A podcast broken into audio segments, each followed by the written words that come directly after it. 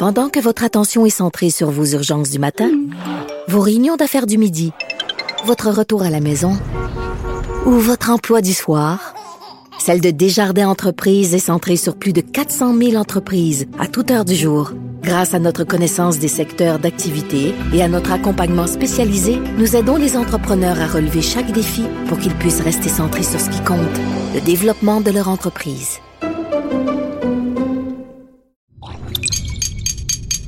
Cube Radio. Sophie Durocher. Sophie Durocher. Sophie Durocher. Mon nom est Sophie Durocher. Sophie Durocher. Des opinions éclairantes qui font la différence. Cube Radio. Bonjour tout le monde, bon vendredi. J'ai une suggestion pour vous pour la fin de semaine. Vous allez euh, écouter le balado Devine qui vient luncher avec l'humoriste Alex Perron et l'animateur, chroniqueur et auteur Jean-Michel Dufaux. Un petit extrait. Avant, vraiment, l'homme québécois ou l'homme, euh, il, il pleure pas, il c'est un, c'est un homme. Euh, prends sur toi, man up. Tu sais l'expression man, Man up? up. Pense-y, Ben comment ouais. c'est, c'est chargé pour l'homme? C'est Ouais. beaucoup de pression pour l'homme, là. Man up. Ouais, non, ouais, Ça veut dire, il faut que tu sois un monde. Ferme ta gueule, pleure pas, chiale pas. T'as pas d'émotion, man up. Fais un job. L'homme hétérosexuel est pas mal plus malmené. euh, Moi, je voudrais pas être hétérosexuel. Ben, Richard, Richard le dit des fois. Le, le- Jamais. Ouais. Pourquoi? Ben, c'est même trop compliqué. On vous demande d'avoir une barbe, mais qui pique pas trop. On veut que vous pleuriez, mais soyez l'homme de la maison pareil. Faites la vaisselle, mais en même temps, soyez capable d'aller enlever un écureuil sur Ouais, le puis toit. aller couper du bois en Abitibi aussi, ouais. Euh, tu sais, on veut que tu me prennes de façon virile, Oui. mais fais-moi un gâteau le lendemain.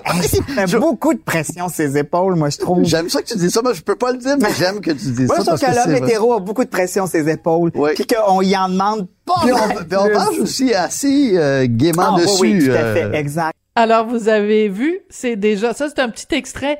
Imaginez une heure, c'est vraiment très bon. Vous allez pousser un grand. Ben, voyons donc. Sophie Durocher. Tout ce que vous venez d'entendre est déjà disponible en balado sur l'application ou en ligne au cube.radio. Est-ce que l'aéroport Pierre Elliott Trudeau devrait s'appeler plutôt euh, l'aéroport euh, Raymond Lévesque ou l'aéroport Félix Leclerc euh, ou la- même l'aéroport René Lévesque? Ça a peu de chances d'arriver évidemment puisque les aéroports, vous le savez, sont de compétence fédérale. Mais après les révélations de cette semaine concernant euh, les, euh, les- vraiment des révélations explosives sur euh, des demandes faites par Pierre Elliott Trudeau à Power Corp et euh, Paul Desmarais. Et il y a beaucoup de gens qui se posent la question, dont mon collègue Antoine Robitaille. Bref, on va parler de tout ça avec Jean-François Lisée, ancien chef du Parti québécois, chroniqueur, auteur et journaliste. Jean-François, bonjour. Bonjour, Sophie. C'est quand même assez singulier et je pense pas qu'il y a beaucoup d'exemples à travers le monde de, de peuples qui a vécu une humiliation euh, aux mains d'un politicien et qui a euh, comme aéroport euh, le nom d'un aéroport qui porte le, justement euh, le nom de ce politicien-là. C'est un petit peu particulier la situation qu'on vit au Québec. Ben, c'est particulier et c'est paradoxal parce que euh, le- le- la fiche de Pierre Trudeau face aux Québécois est particulièrement noire. On peut parler d'octobre 70, on peut parler du rapatriement de la Constitution, on peut parler de tout ça, mais en même temps, il y a des élections. Euh, une, la- sa meilleure élection, il y a eu 66% des Québécois qui ont voté pour lui. Ouais, S'il y a voilà. un endroit qui devrait pas être nommé Trudeau, c'est bien l'aéroport, parce que il voulait fermer Dorval.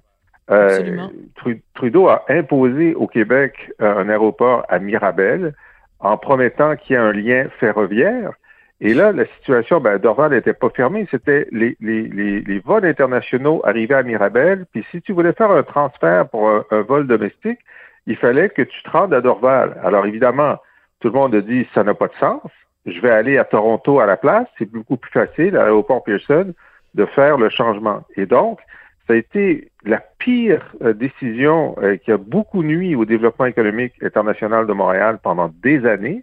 C'est vrai. Et moi, j'étais j'étais conseiller de Jacques Parizeau et euh, lorsqu'on voulait faire l'indépendance, j'avais dit un peu en- avec un sourire à M. Parizeau, je dis, vous savez, lorsqu'on sera indépendant, on devrait nommer l'aéroport Mirabel aéroport Trudeau et le lendemain, le fermer. Hein? C'était un peu machiavélique toi-même, Jean-François. Ben, ça aurait été Mais un j'aime bien symbole. Oui. mais, euh, mais Sophie, je sais pas si tu te souviens de la, la consultation qui a eu lieu avant que, avant de désigner Dorval à l'aéroport Trudeau. Je ne me rappelle pas. Rappelle-moi d'abord, c'était en quelle année?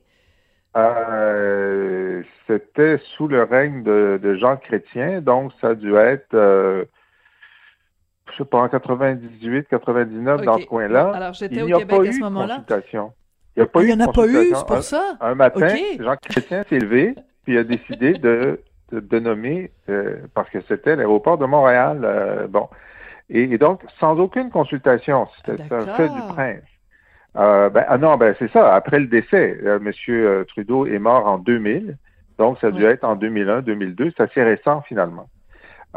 Mais juste, même si on n'avait pas de débat sur le mépris de Trudeau pour le Québec, euh, puis qu'il fallait trouver un lieu, ben, le lieu ne devrait pas être l'aéroport euh, auquel il a nuit pendant toute sa vie.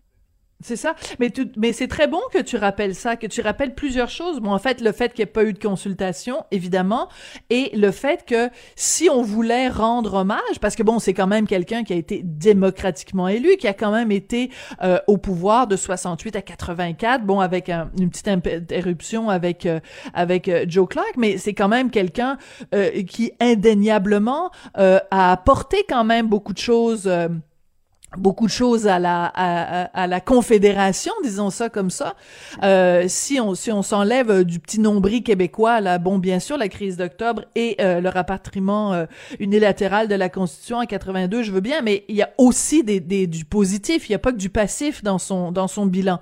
Donc mais si on voulait lui rendre hommage euh, l'aéroport est certainement pas la bonne la bonne façon de le faire. Bon Mettons que demain matin, euh, on, on obtiennait l'accord du fédéral, parce que c'est de compétence fédérale, pour changer le nom de l'aéroport. Qu'est-ce que toi tu suggères? Parce que j'ai vu beaucoup passer le nom de euh, Monsieur Parizeau, justement, de- que tu viens de mentionner. Est-ce que ce serait le bon nom à donner à l'aéroport? Euh, là, euh, je- bon, dans- il faut que ce soit un grand Montréalais, c'est sûr, parce que c'est l'aéroport de Montréal. Euh, oui, moi je pense que Jacques Parizeau, ce serait bien, mais, mais même dans un Québec souverain, disons dans les premières années d'un Québec souverain, c'est pas un nom euh, consensuel. Alors Non. moi j'irais pour, euh, plus, plus, déjà que Trudeau, c'est très polarisant. Pourquoi prendre un nom polarisant? Essayons de Ben trouver voilà. un grand Montréalais qui est pas polarisant. Euh, et je sais pas lequel. Je sais pas lequel. Ah, t'as pas, de, t'as Euh, pas, t'as pas de réponse. Je pensais que tu posais la question et que tu avais la réponse parce que ça aurait pu être, mettons, l'aéroport Céline Dion, mais c'est dommage parce qu'il faut que la personne soit décédée, donc ça marche pas. Donc euh, c'est pour ça que moi je proposais euh, euh, Félix Leclerc ou euh, tu comprends? Félix est de Québec. Hein? Il est de Québec. Ah oui, c'est ça, c'est un peu Montréalais. ça. Ouais. Mais, mais on n'a pas, on n'est pas obligé de décider ce matin, Sophie. On peut faire une grande consultation. On peut voilà. mettre des noms dans la balance. On peut demander à des gens de faire des propositions. Tu sais, on peut faire ça correctement pour une fois, justement, pour faire le contraire. Maintenant, sur Trudeau, moi, je vais rappeler une chose, là, euh, qui m'avait beaucoup frappé. Oui, c'est que lorsqu'il était jeune, euh, ben, c'était dans la trentaine, à Cité Libre, il avait écrit un texte en disant que les Québécois étaient un petit peuple de maîtres chanteurs. tu sais. Mm. Alors on se dit bon, ben c'est le mépris et l'arrogance de- du jeune intellectuel. Alors euh, bon. Mais ensuite, en 1992, il est sorti de sa retraite pour lutter. Il l'avait fait contre Mitch et ensuite contre Charlottetown. Et il a dit les, les Québécois sont toujours un petit peuple de maîtres chanteurs.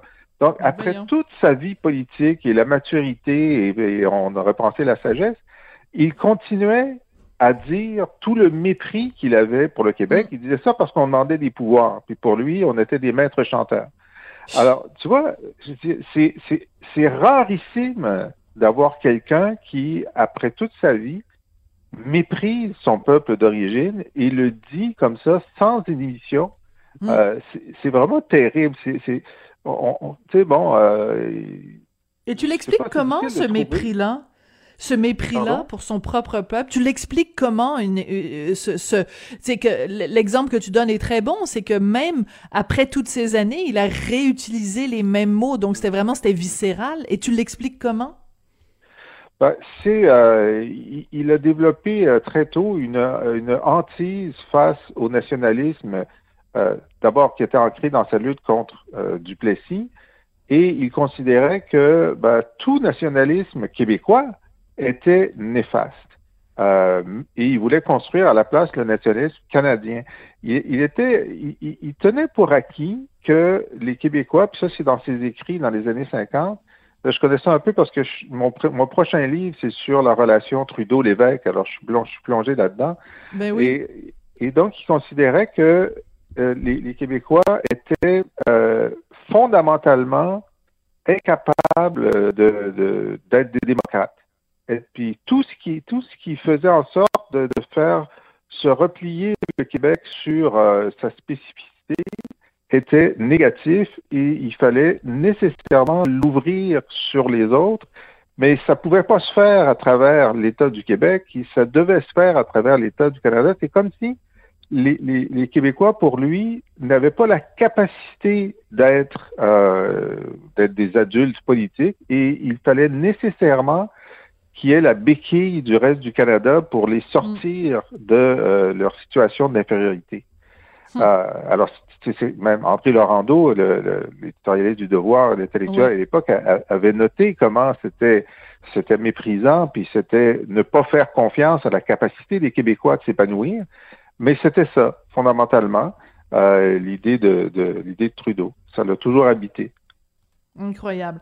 Bon, je tiens à rappeler, et je veux pas te, te demander de te prononcer là-dessus, mais je veux juste finir cette partie-ci du segment en, en, parlant de ça. Donc, cette, cette bombe qui a explosé, hein, cette nouvelle euh, euh, qui est une exclusivité de CBC Radio-Canada, Elizabeth Thompson, qui a donc euh, eu accès à ces câbles diplomatiques entre l'ambassadeur des États-Unis au Canada et Washington, qui détaille donc les demandes de Pierre Trudeau à euh, Paul Desmarais.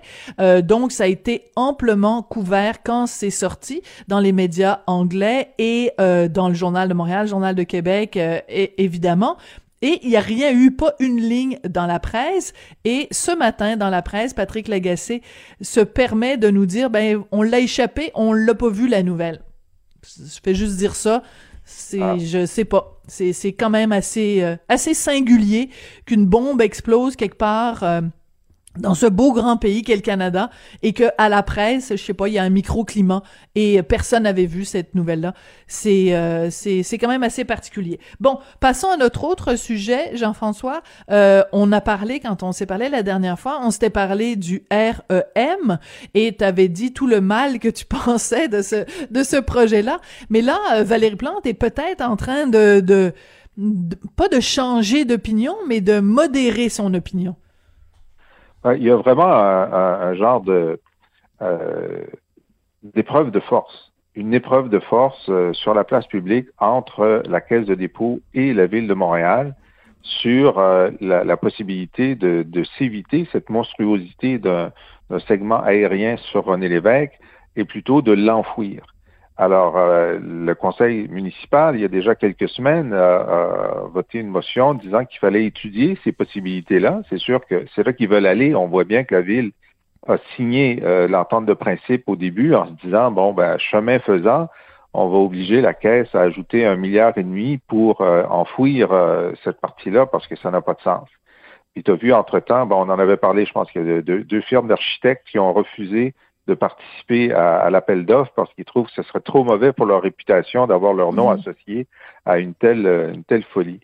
Euh, mais là, donc, euh, la, Caisse a réagi en, disant dans une entrevue à la presse que euh, ils avaient fait les études de faisabilité d'avoir ce segment-là en, en souterrain et que c'était juste impossible que parce qu'il y a deux lignes de métro qui passent là déjà, euh, les égouts, euh, ça, il y aurait des risques d'effondrement non seulement d'une des lignes de métro existantes, mais aussi d'un des immeubles sur le tracé.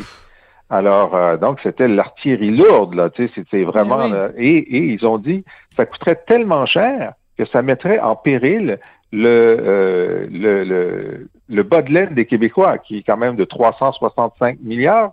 Alors, ça mettrait en péril le bas de laine.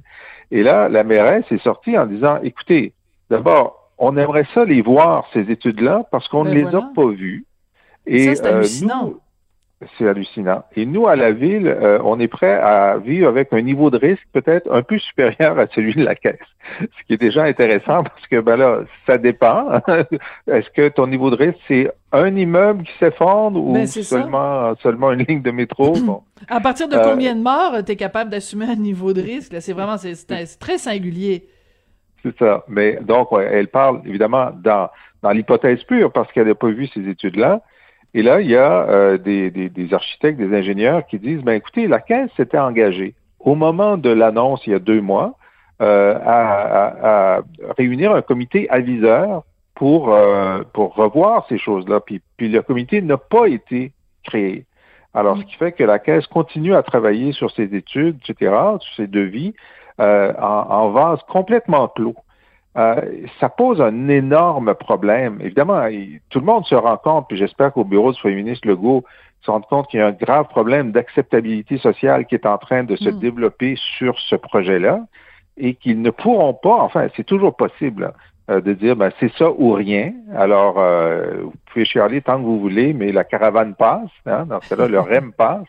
Euh, mais on- il y, y a vraiment, euh, et des citoyens de Mercier, par exemple, qui sont en train de s'organiser, euh, ça va devenir euh, une controverse énorme, la grande controverse montréalaise euh, du, euh, des prochaines années. Ouais. Et euh, c'est quand même, euh, euh, quand tu parles de, de, de bras de fer entre la mairesse et la caisse, euh, c'est pas évident parce que quand même, tu l'as dit, hein, c'est toujours important de le, de le rappeler, la caisse, c'est le bas de laine des Québécois. D'ailleurs, on vient d'apprendre qu'ils ont eu une performance quand même pas trop mal euh, l'année dernière, 7,7% c'est quand même pas mal. Mais tu sais, c'est vraiment euh, deux, deux forces en présence là, qui s'affrontent et je pense en effet que ta prévision euh, est juste et qu'au cours des, des, des prochaines semaines, ça va être le gros sujet de discussion parce que personne n'a envie de voir un centre-ville défiguré. Personne n'a envie non plus de voir des buildings euh, s'e- s'effondrer au centre-ville. Alors, qui dit vrai? Mais en tout cas, moi, j'ai bien hâte de voir les études de la Caisse. Écoute, euh, Jean-François, il nous reste quelques minutes ensemble. Je vais te lancer sur un sujet qui n'était pas prévu ce matin, mais vu que c'est euh, quelque chose dont beaucoup, beaucoup de gens parlent, tu penses quoi de ça, toi, cette idée-là euh, qui a commencé euh, à être discutée très sérieusement euh, au gouvernement hier en conférence de presse, Christian Dubé en a parlé, d'un passeport qui serait émis aux gens qui sont vaccinés. Est-ce que toi, tu te sentirais à l'aise avec cette, cette solution-là? Je pense que c'est indispensable. C'est d'abord indispensable parce que certains pays, déjà, euh, vont euh, s'organisent pour réclamer le passeport euh, vaccinal pour entrer dans leur pays. C'est le cas d'Israël. Plusieurs pays européens sont en train de l'installer. Alors, donc, il faudra que les Québécois, les Canadiens qui veulent aller là puissent Mhm. l'avoir. Donc, il faudra les mettre de toute façon. Raison. Ensuite, la, que- ensuite, la question, c'est, bon, euh, si on a un passeport vaccinal, est-ce que euh, si 75% de la population est vaccinée d'ici le mois de, septembre, ce qui est, ce qui est possible, un autre 25% qui ne veulent pas être vaccinés. C'est leur choix, hein, c'est pas obligatoire. Mais est-ce que euh, dans ce cas-là, euh, si ceux qui veulent aller au cinéma ou au spectacle euh, et ne veulent pas, le problème, le problème, c'est pas que les vaccinés vont tomber malades ils ne tomberont pas malades, ils sont protégés. C'est que les non-vaccinés peuvent tomber malades, aller dans le système de santé et là coûter des sous. Alors Voilà. là, c'est une décision de dire, ben nous, on s'est vaccinés, on veut pas payer pour les soins de ceux qui utilisent leur droit à pas être vaccinés. Fait que euh, donc, nous, euh, on voudrait pouvoir aller au cinéma euh, sans masque, euh, sans distanciation, puis au bar, puis au restaurant. Fait que la seule façon, c'est de dire, ben écoutez, vous avez choisi de ne pas être vacciné, c'est votre choix, on le respecte, mais là, Il y aura des pas vous conséquences. en situation d'être malade. Il y a des conséquences. Voilà. Voilà. Moi, je peux Et vivre avec ça. Je comprends que c'est controversé, mais c'est, c'est, c'est, là, c'est une décision majoritaire. La minorité ne peut pas euh, imposer Voilà. à la majorité les conséquences de son choix de ne pas être vacciné. Parce que c'est assez singulier quand même, parce que Gabriel Nadeau-Dubois, on a fait vraiment un cheval de bataille. Là, je le vois, il y a beaucoup, beaucoup tweeté là-dessus, puis il y a, bon, il en, en a parlé aussi, euh, évidemment, mais euh, ils disent euh, à, Québec solidaire que c'est une discrimination, mais c'est pas une discrimination. Une discrimination, c'est si on disait on ne vaccine que telle telle personne et telle personne on refuse de la vacciner ou on ne donne un passeport qu'à telle personne ou on fait une discrimination. Là, c'est les gens qui se discriminent eux-mêmes. Ils se soustraient au bien commun. Donc, ils sont en train de s'auto-discriminer. Je vois pas en quoi ça crée une, une, discrimination. Ça ne crée pas deux classes de citoyens. Ça crée une classe de citoyens on dit, vous devez vous faire vacciner pour le bien commun. Si vous décidez de vous, de vous soustraire, ben vous n'avez pas le droit au nanan. Je trouve que c'est comme c'est correct. C'est comme ça qu'on vit en démocratie. Mais ça va plus loin, hein, parce que le Code du travail tel qu'il existe en ce moment fait qu'un employeur ne peut pas obliger un salarié à être vacciné, mais un employeur peut décider que seuls les gens vaccinés viendront au travail. C'est-à-dire que le salarié peut perdre son emploi s'il ne se conforme pas à la règle sanitaire mm. euh, du, patron. Ça, c'est le cas en ce moment. Il faudrait modifier le code du travail euh, lorsque tout le monde sera vacciné pour, euh, pour permettre mm. un accommodement. L'entreprise peut décider de, de, laisser venir les non-vaccinés puis de faire un régime particulier pour eux, mais il peut décider aussi que pour des raisons sanitaires, euh, il choisit de, ne pas le faire. Alors, ça va être un énorme, euh, un énorme, euh, un énorme débat. Évidemment, il y a des gens qui vont trouver ça injuste. Les, les, les, non vaccinés vont, vont revenir dans les brancards, c'est sûr. Il va y avoir des gens qui vont porter leur parole. Peut-être ça va être Québec solidaire. Il y a des gens qui vont dire ben là, on peut pas exclure, on peut pas exclure. C'est, pas moi, moi, ma position est assez ferme, mais je, je, comprends que euh, ça passera pas comme euh, du beurre dans la poire. Ouais, comme une lettre euh, à la poste. Merci beaucoup, Jean-François. Puis, ben écoute, moi, je suis prête à me faire vacciner demain matin. Et puis, le passeport, en ouais, donc.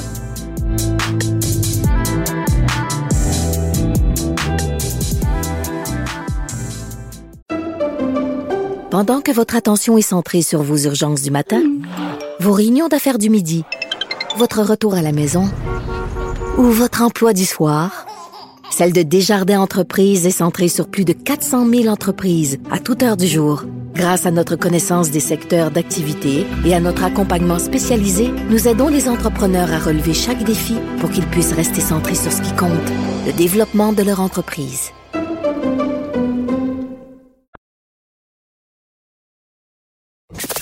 Avertissement. Cette émission peut provoquer des débats et des prises de position pas comme les autres. Vous écoutez Sophie Durocher.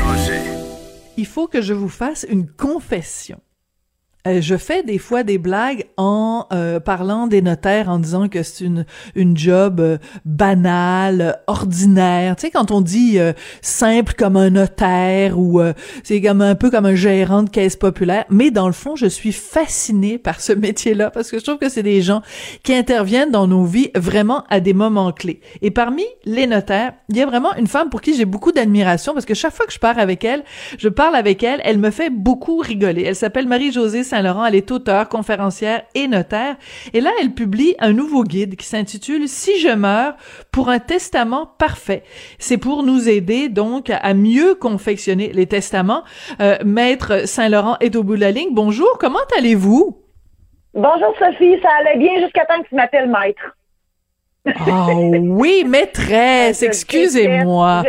Je, déteste ce titre. écoute, ça va faire 30 ans que je suis notaire en juin et je n'ai jamais assumé ce titre-là que je, que je trouve trop prétentieux. Donc oui, je me fais appeler la maîtresse euh, à la blague, mais Marie-Josée ou notaire, la plupart des gens, c'est comme ça qu'ils m'appellent. Bon, ben Marie-Josée, ça va être tellement plus simple. Marie-Josée, ben on, on, on je, je, vous ai fait euh, à plusieurs reprises, j'ai fait des entrevues euh, avec vous et euh, on, on, en a parlé souvent de cette particularité-là, des gens qui commencent leur phrase en disant si je meurs, je voudrais donner de l'argent à telle et telle personne, comme si c'était une option, comme si on avait l'option de pas mourir. alors, c'est le titre que vous avez décidé de donner à votre livre. Pourquoi ben, en fait, c'est là, justement, quand je rencontre les gens pour euh, prendre mes renseignements pour faire leur testament, c'est systématique. Ils me disent, euh, oui, notaire, euh, mais si je meurs, là, Tu sais, à moins d'une personne qui est décomptée, là, qui sait qu'il va mourir dans, dans, quelques jours, parce que oui, ça arrive aussi, ça, euh, que je vais les rencontrer, ben c'est ça que les gens me disent. Ouais, mais si je meurs. Et moi, ça me fascine à, tout le temps parce que justement, c'est comme tu l'as dit, c'est comme si. Et on va se tutoyer, Sophie, si, si, Oui, oui, ok, parfait. Si tu le veux bien. Euh, et, et donc, ça me fascine parce que l'humain se croit vraiment éternel, tout ça est inconscient.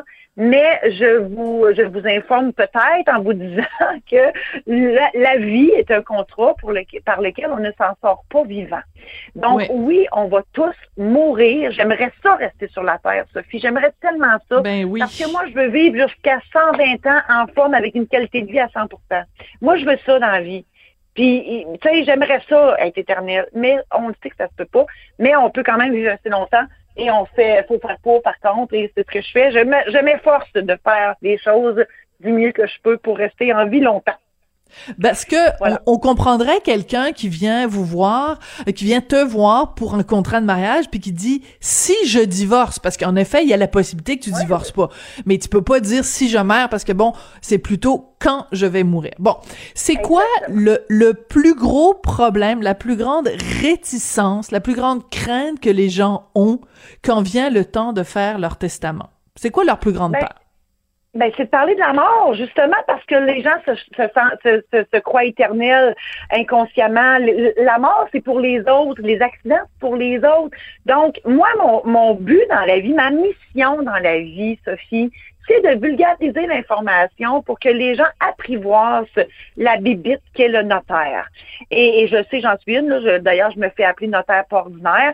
Euh, je sais que je suis une bibite, mais cette bibite-là, elle mord pas. Puis, euh, c'est sûr que quand on va, euh, tu sais, quand on va chez le dentiste, Sophie, on n'aime pas ça, hein, ou quand on va chez le médecin, ça nous tente pas d'aller là.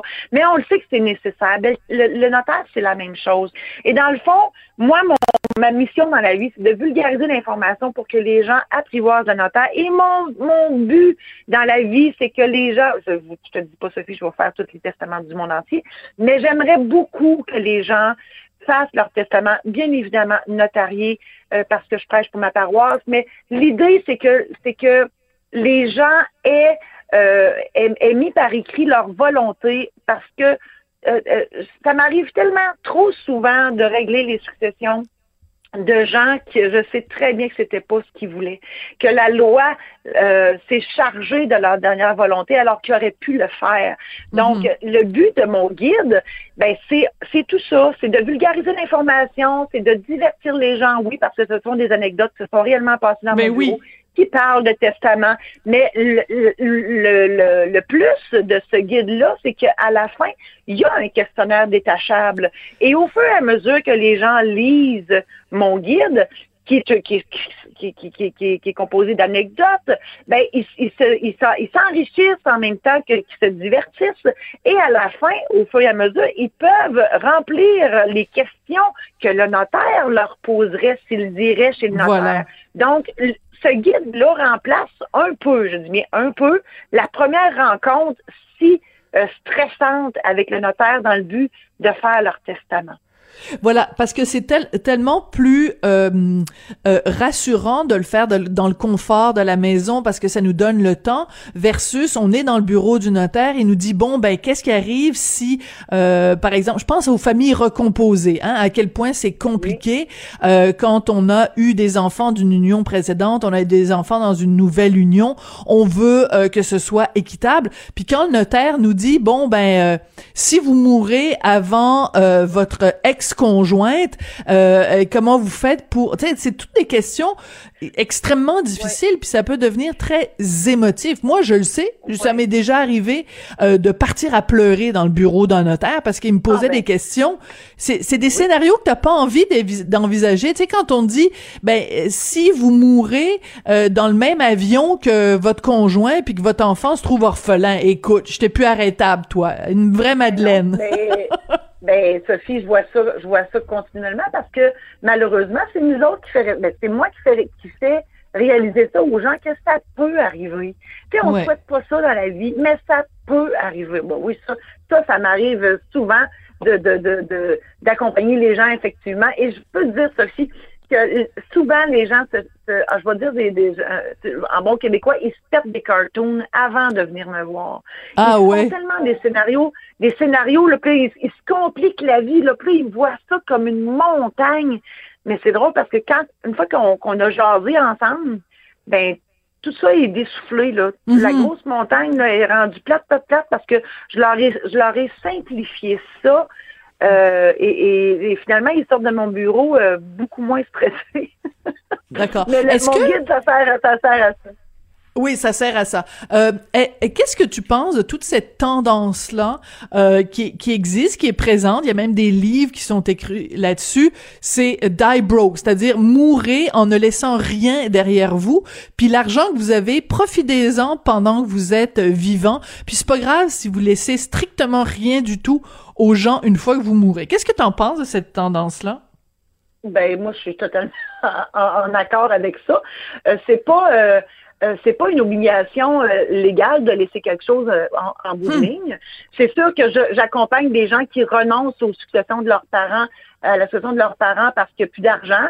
C'est une honte, beaucoup. Moi, j'arrête pas de leur dire, ben voyons, c'est pas vous qui, qui, qui êtes décédé sans, sans argent, c'est c'est votre mère ou votre père ou peu importe Ouais. et, et c'est probablement leur choix ou peu importe. Mais euh, une chance, au moins, on a la, on a l'occasion de, de refuser ces, ces successions-là. S'il y a une dette, c'est ça. personne, là, Ouais. Qui a gagné cet argent-là, elle a bien le droit de faire ce qu'elle veut avec.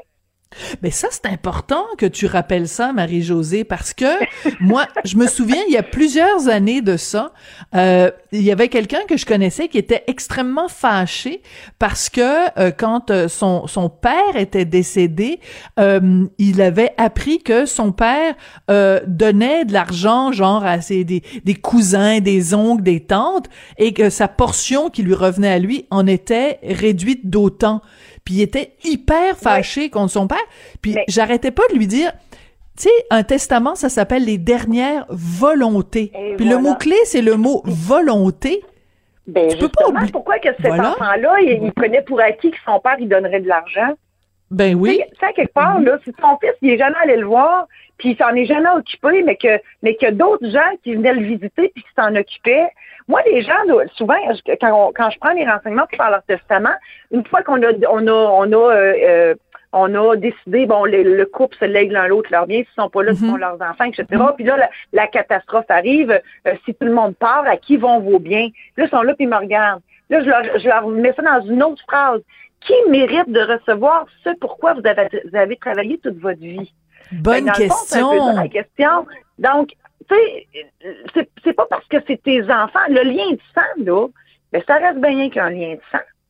Il y a des Mhm. gens qui sont encore des fois plus significatifs que tes proches, euh, que tes proches, que tes, que, que tes liens de sang, en fait, Mhm. parce que eux autres, ils ont vraiment à cœur ton bien-être. Mais là, il faut faire attention aussi. Par contre, Sophie, il faut voir s'ils font pas juste ça pour justement là, avoir l'héritage, des, des, des suceux d'héritage qu'on appelle là, en bon québécois. Donc, tout ça se, démystifie. Mais écoute, mais justement, c'est- à nous à voir à, à ce que nos volontés soient Ouais, euh, mises par écrit et respectées et appliquées ouais. selon ce que nous, on veut. Puis, au, au diable, les, les, les, les, les candidatons, euh, de toute façon, la personne est décédée, puis si elle est morte en paix avec ses, avec ses choix, ben tant mieux, c'est ça le but. Voilà, c'est ça. Mais moi, j'insiste tout le temps là-dessus. Dernière volonté, ben c'est des volontés, puis c'est ce que la personne veut, puis elle peut toujours bien faire euh, ce qu'elle veut avec cet argent, surtout si elle l'a gagné euh, de façon respectable. Euh, qu'est-ce que Et la voilà. pandémie, qu'est-ce que la pandémie a changé dans l'attitude de tes clients face à leur testament? Est-ce que ça a changé quelque chose? Oui, les gens sont beaucoup plus enclins à le faire, mais ça a changé quelque chose dans ma, dans ma vie à moi parce que je, je- j'ai élaboré des, justement des programmes en ligne aussi en parallèle avec mon guide, euh, des programmes en ligne qui se font à la maison. Donc, comment préparer euh, votre testament euh, dans le confort de votre foyer et à votre rythme. Alors ça aussi, ça remplace la première rencontre chez le notaire. Donc, c'est un programme en ligne qu'on achète et qu'on regarde. C'est des vidéos, je fais des petites mimiques et, j'explique tout ça comme si les gens étaient dans mon bureau, mais tu sais, ils ont, le, ils ont le pouvoir de réécouter et de, de, de, de revisionner et tout ça avec le même questionnaire à la, en PDF qu'ils peuvent imprimer et remplir aussi. Et suite à ça, ils communiquent avec moi et on finalise tout à distance. Bah, c'est super. avec la pandémie, ça a eu du bon. Et moi, là, Sophie, là, je travaille encore avec une dactylo, puis c'est pas une joke. J'ai vraiment une dactylo dans mon bureau. J'ai pas d'internet sur mon cellulaire par choix. Euh, je suis réticente au changement au possible. Peut-être que ça a rapport avec ma profession, je ne sais pas. Mais mais je suis une contradiction sur deux pattes. Je suis notaire ordinaire. Imagine, j'ai une dactylo.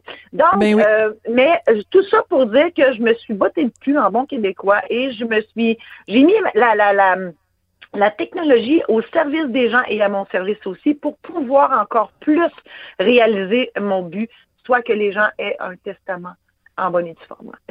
C'est quoi l'anecdote la plus drôle, l'affaire la plus drôle qui t'est arrivée, euh, que t'as que t'as pu euh, constater par rapport à des gens qui faisaient euh, leur testament?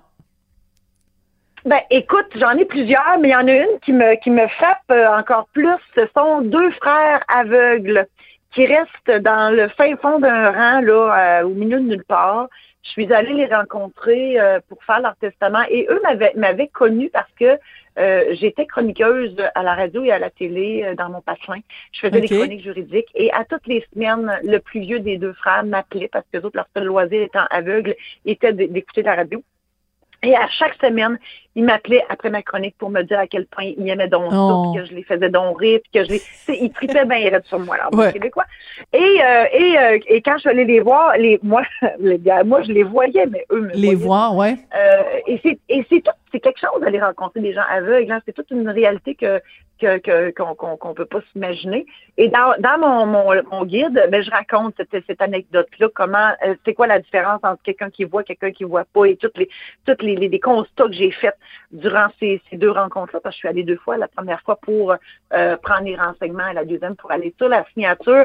Et c'était ces deux personnes comiques. J'ai eu beaucoup de plaisir à les côtoyer. Puis c'est ce que je raconte dans mon guide. Je fais c'est vraiment drôle. C'est vraiment euh, vraiment comique. Euh, je, je, je, je, rapporte leurs propos euh, par rapport à leur vie, puis ils appelaient leur sœur les petites maudites. En tout cas, écoute, c'est drôle, c'est hilarant. Et malheureusement, il y a un des deux frères qui est décédé. Euh, et je, je, je, raconte aussi cette deuxième portion-là euh, quand j'ai eu à, à, régler la situation avec le, le frère qui reste. Euh, mais il avait fait leur testament, donc le frère était protégé en paix parce qu'il avait fait ses, ses dernières volontés. Ouais, euh, l'affaire la, plus triste parce que bon ça ça crée des fois des chicanes. Euh, on l'a vu, il y a eu un cas récemment, euh, un monsieur qui était décédé qui avait laissé euh, des millions de dollars euh, à sa femme et ses deux fils. Et un des deux fils était euh, nommé exécuteur testamentaire. Et en fait il a fait signer des papiers aux autres membres de sa famille. Et il s'est créé en parallèle une petite compagnie. Et en fait des millions de dollars sont, allés dans cette compagnie-là. Euh, ça crée aussi parfois euh, des, des, tensions. Donc, l'histoire la plus triste qui t'est arrivée euh, par rapport à des gens qui avaient fait un testament? Ouais. je vais juste rajouter quelque chose sur ce que tu viens de dire. Moi, la réaction que j'ai en premier, c'est mon Dieu, ce monde-là sont capables de dormir. Tu comprends? Ouais.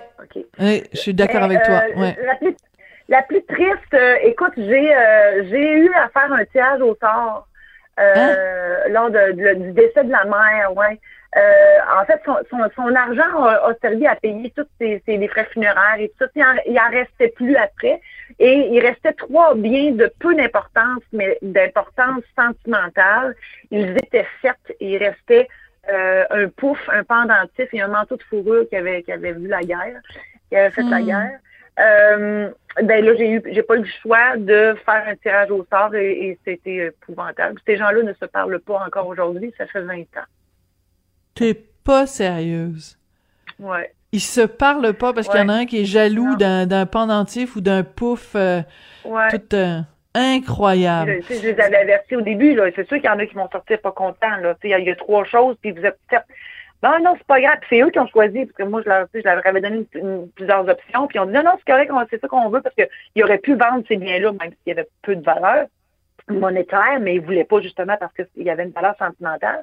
Mais c'est ça. Ils ont choisi le tirage au sort, mais après ça, ça a été le, le- le- ça a été euh, vraiment euh, triste euh, et c'est ça. C'est- ne se parlent pas encore. La fin de la famille. Ben écoute, on, a très hâte de lire ça. Donc, ton guide s'intitule Si je meurs, trois petits points de suspension pour un testament parfait. Et oui, on le rappelle, on va tous mourir un jour. Je suis désolée de vous le rappeler aujourd'hui, 26 février 2021. Mais c'est le sort qui nous attend tous. Autant être bien préparés. Merci beaucoup, Marie-Josée Saint-Laurent, auteure, conférencière et notaire. C'est toujours un plaisir de te parler.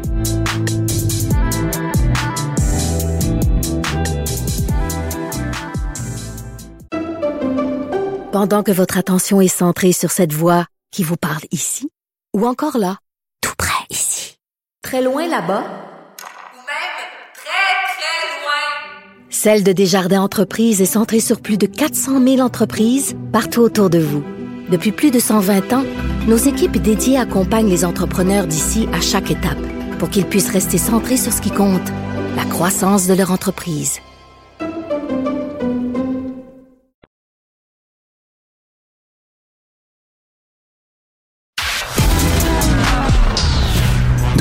Culture aux affaires publiques. Vous écoutez Sophie Durocher. Cube Radio. On connaît tous le principe de l'aide médicale à mourir, mais ce qui se discute ces jours-ci, c'est l'aide médicale à mourir sur demande préalable, c'est-à-dire qu'en prévision d'un moment où vous allez euh, être, euh, vous ne serez pas en état de prendre une décision, ben vous décidez à l'avance, donc de façon préalable, de recourir à l'aide médicale à mourir. Ça provoque évidemment beaucoup de discussions, beaucoup de réactions, et justement, il y a une lettre ouverte de professionnels qui soignent des Canadiens atteints de démence qui a euh, donc euh, qui a envoyé cette lettre ouverte pour dire attention, attention, mise en garde, une lettre ouverte aux membres du Parlement canadien. On va en parler avec euh, un des signataires de cette lettre, le docteur Félix Pajot, qui est médecin gériatre. Bonjour, docteur Pajot. Bonjour. Euh, je comprends en lisant votre lettre que vous et les gens qui signent cette lettre, vous êtes euh, très, très, très réticents. C'est quoi le danger, selon vous, à ce principe d'aide médicale à mourir sur demande préalable? Oui, ben en fait, nous, euh, le malaise qu'on ressent, c'est vraiment sur la question euh, de fonds au Québec. On a vu là, avec la COVID, les personnes vulnérables ont été principalement, principalement touchées, là, comprenant les gens en CHSLD, euh, les gens en situation euh, qui vivent en situation de handicap, les gens qui sont euh, qui ont reçoivent des soins palliatifs. Tous ces services-là ont été coupés dans les dernières années. On a réduit les coûts euh, par les gouvernements précédents, puis on a coupé les services. Ça fait qu'on a moins des on a des moins bons services. Puis les gens ben, ont peur de se retrouver dans une situation où ils n'auront pas les services, avec raison. Donc nous, ce qu'on dit, c'est au lieu de proposer un, un, un soin qui, en fait, n'en est pas un, qui est carrément de tuer le patient, on propose plutôt d'avoir des soins adaptés à la situation. Euh, L'autre chose aussi, ce qui, fait, qui était ce qu'on fait prévaloir là, souvent, c'est la question de l'autonomie. Puis ça, on est d'accord comme médecin, c'est le patient qui doit décider. Mais le problème avec la démence, c'est que l'autonomie décisionnelle n'est plus là. Fait que la, avoir le contrôle, puis de choisir à l'avance, quand on est rendu avec la maladie assez avancée, où on aurait possiblement besoin d'un médicament à mourir, ben l'autonomie décisionnelle n'est plus là. Puis c'est la famille, les proches, les médecins, l'équipe médicale qui décident à la place de la personne. Puis, comme vous savez, ben, il y a toutes sortes de conflits dans une famille qui peut arriver. Euh, désir d'héritage, désir d'avoir les biens. Euh, il y a aussi les médecins, on a besoin des lits, on a besoin de libérer des lits en CHSLD. Donc, il peut y avoir toutes sortes de conflits d'intérêts. Ça, c'est dans le pire des, des cas. Au mieux, ben, la famille peut vivre beaucoup de culpabilité d'avoir condamné la personne à avoir ce soin-là, puis de sentir aussi que le deuil va être compliqué. Euh. Puis ce qui arrive, c'est que les gens en démence, ben, ils ont des troubles de comportement, de l'anxiété, euh, puis tout ça qu'on voudrait traiter, mais en même temps, imaginez la dame qui a une démence avancée, qui, qu'on leur dit, ben, venez madame, là, c'est le temps de vous faire le soin, c'est le temps de faire l'injection, là, qui, puis là, il faut expliquer, c'est l'injection pour la, pour mettre fin à ses jours, mais elle s'en souvient pas d'avoir signé ses directives médicales anticipées il y a 5, 10, 15 ans plus tôt. Donc, euh, ça peut créer beaucoup de malaise sur l'équipe parce qu'on va attacher les gens pour faire des injections létales. Moi, c'est, c'est, c'est ça. Tous les gens qui signent, c'est, ces malaises-là qu'on voit venir. Là. Ben, Ça, je trouve ça intéressant. Ça, le dernier point que vous venez d'amener, où quelqu'un, en effet, qui est en état de démence avancée, ne se rappelle évidemment pas avoir signé les, les, les, les documents. Mais je veux juste revenir en arrière, parce que vous m'avez Oui. donné beaucoup, beaucoup d'informations, puis je trouve Oui, ça très oui. intéressant, parce qu'on va pouvoir discuter justement de tout ça. Alors, vous nous dites euh, que euh, les gens qui vont signer ce- ce- ce, euh, cette euh, aide médicale à mourir de façon préalable, c'est parce que c'est des gens qui ont peur, quand ils regardent l'avenir, se disent, ben au moment où je vais être très atteint, je n'aurai pas le droit euh, à des soins appropriés. Ben, Mhm. est-ce que est-ce qu'on peut les blâmer vraiment? Parce que en effet, Non. en l'état actuel des choses, les soins ne sont pas bons. Alors, euh, Mhm. est-ce qu'on peut empêcher les gens d'avoir cette peur-là qui est, disons-le, qui est une peur légitime, euh, docteur Pajot? Ben, je suis tout à fait d'accord avec vous. En fait, Tu sais, comme je vous dis, moi, je suis très empathique. Il y a Madame de Montigny qui est passée à Tout le monde en parle récemment, qui prônait justement, ou qui parlait de sa, de sa crainte à elle, cette peur-là. Oui, elle a l'Alzheimer précoce, c'est ça, Madame de. Montigny? Exactement. Voilà. Exactement. Puis si j'ai trouvé son témoignage, c'est une femme forte qui est très articulée, très intelligente. Puis on, on- comme vous dites, je pense que c'est tout à fait légitime. Puis le problème, c'est qu'au lieu de dire ben on va investir, on va améliorer les soins, on va améliorer l'accès aux soins euh, d'équipes multidisciplinaires spécialisées, ben on dit on va offrir plutôt euh, euh, ce soin-là qui, pour moi, ben c'est plutôt un, une- un aveu d'échec, puis un aveu aussi qu'on n'a pas fait ce qu'il fallait pour nos gens qui sont vulnérables, les gens en situation de handicap, les aînés avec Ok. démence. Donc, Mais, euh, je la comprends. Je la comprends Je tout à fait. OK. Mm, Mais euh, je vais me permettre de- de- de- d'utiliser une expression euh, populaire euh, québécoise où on oui, dit qu'on est capable de, mar- de marcher puis de mâcher de la gomme en même temps. Est-ce qu'on peut pas faire les deux, docteur Pajot? C'est-à-dire de permettre à ceux qui le souhaitent de demander de façon préalable, de façon anticipée l'aide médicale à mourir et parallèlement à ça, euh, donner des sous, donner des ressources pour s'assurer justement que les soins soient de meilleure qualité et soient appropriés. On peut faire les deux. Ben, en fait, le malaise, comme je vous dis, qui demeure, c'est que la décision est basée sur une, idée qu'on choisit, qu'on fait un choix individuel à l'avance. Mais au final, c'est pas nous, c'est notre famille qui va décider. C'est notre, c'est les médecins, l'équipe médicale qui vont prendre la décision avec la famille. Puis vous savez, quand on présente des soins, nous comme médecins, euh, on doit présenter les avantages, les inconvénients, tout ça, mais toujours dans la façon de présenter aussi, où on peut se sentir que il faut qu'on avantage certains soins, comme l'aide médicale à mourir, ou qu'on avantage certains traitements euh, avec lesquels on n'est pas nécessairement d'accord. Puis la famille, donc comme médecin, on peut ressentir la culpabilité, comme équipe de soins, puis comme famille aussi. Donc c'est un lourd fardeau quand on est bien intentionné. Mais si, comme je vous disais, on est mal intentionné, ben là, on, on est à risque encore plus de maltraitance, puis on en voit dans nos, chez les personnes âgées euh, euh, qui sont vulnérables. Pas toutes les personnes âgées Ouais. sont vulnérables, bien entendu, mais celles qui le sont en situation de démence le sont vulnérables, sont à risque là, de maltraitance. C'est pour ça que nous, on veut pas ouvrir parce qu'on se dit, les gens se disent, ben je veux choisir, je veux décider, mais au final, c'est pas eux qui choisissent, c'est pas eux qui décident. Puis ils disent aussi, ben je veux pas avoir des mauvais soins. Euh, ben la solution, c'est d'avoir des bons soins. C'est un peu les, les, les points qui nous ont amenés à, à écrire cette lettre. Puis à, Docteur Pajot, je vais vous poser une question Oui. très franche. Oui. Êtes-vous pour ou contre l'aide médicale à mourir? Ben, l'aide médicale à mourir, quand la personne est autonome, qu'elle a des souffrances intolérables, comme médecin, avec l'empathie, moi j'ai la difficulté à être contre pour une population bien précise. Mais pour mais comme je, moi je suis spécialisé en gériatrie, donc je vois pas nécessairement ces gens-là. Ça reste très théorique pour moi, euh, ça c'est certain. Mais pour la population que je connais, euh, dans la pratique, les gens que je traite, ça c'est certain que je- quand je parle de dans démence avancée par directive médicale anticipée, ça je suis franchement contre. D'accord. Donc, ça ne vous ça ne vous est jamais arrivé jusqu'ici que vous ayez à donner à quelqu'un l'aide médicale à mourir? Ça s'est jamais présenté à vous?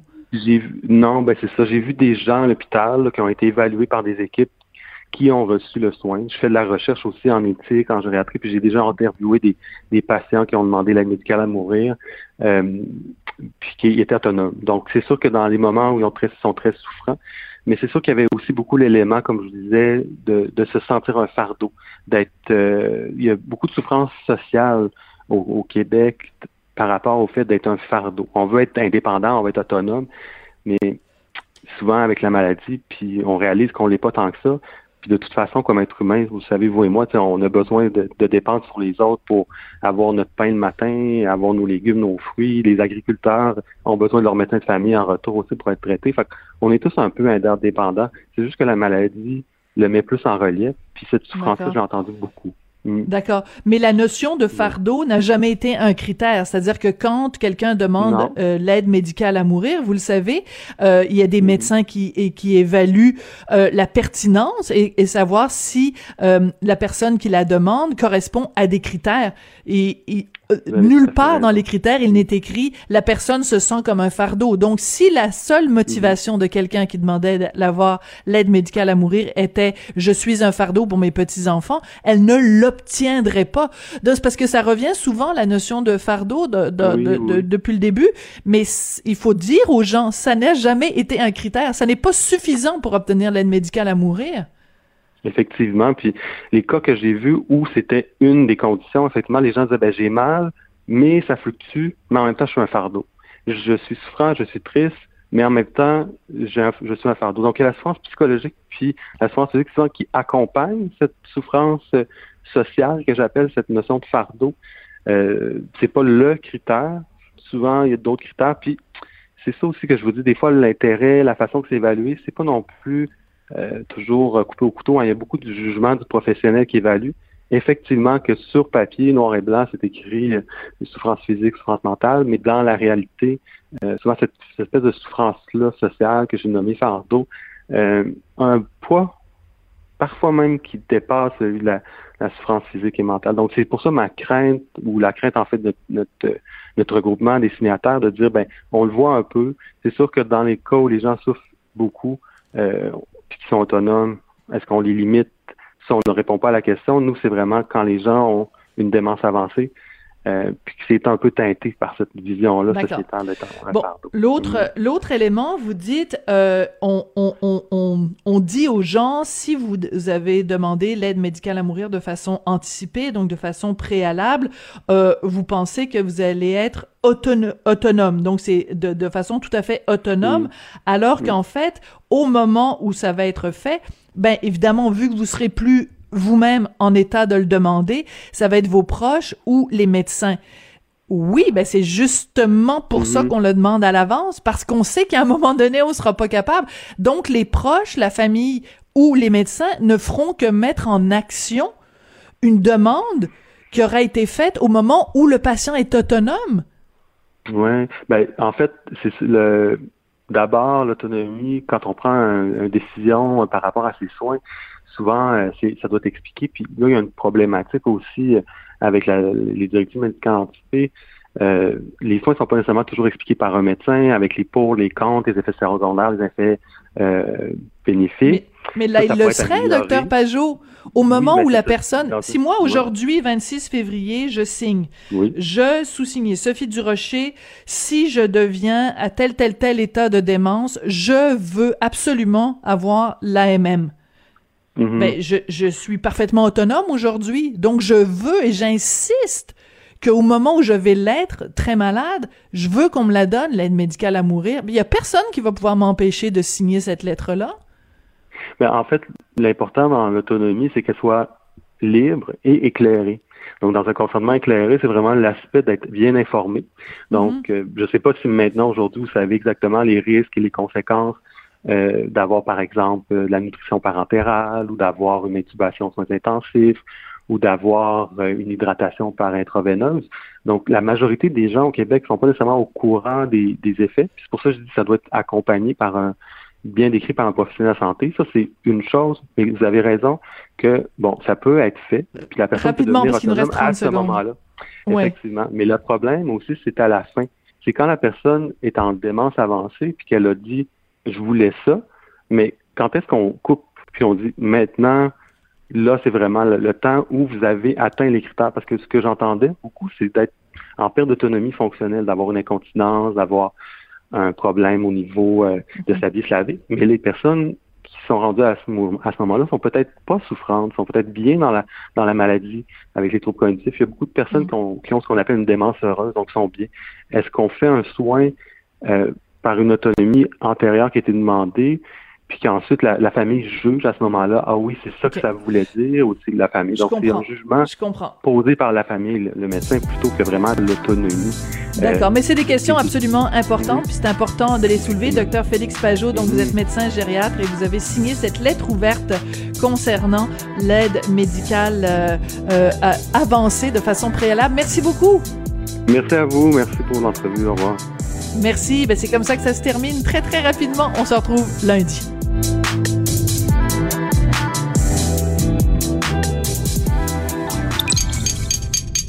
Cube Radio.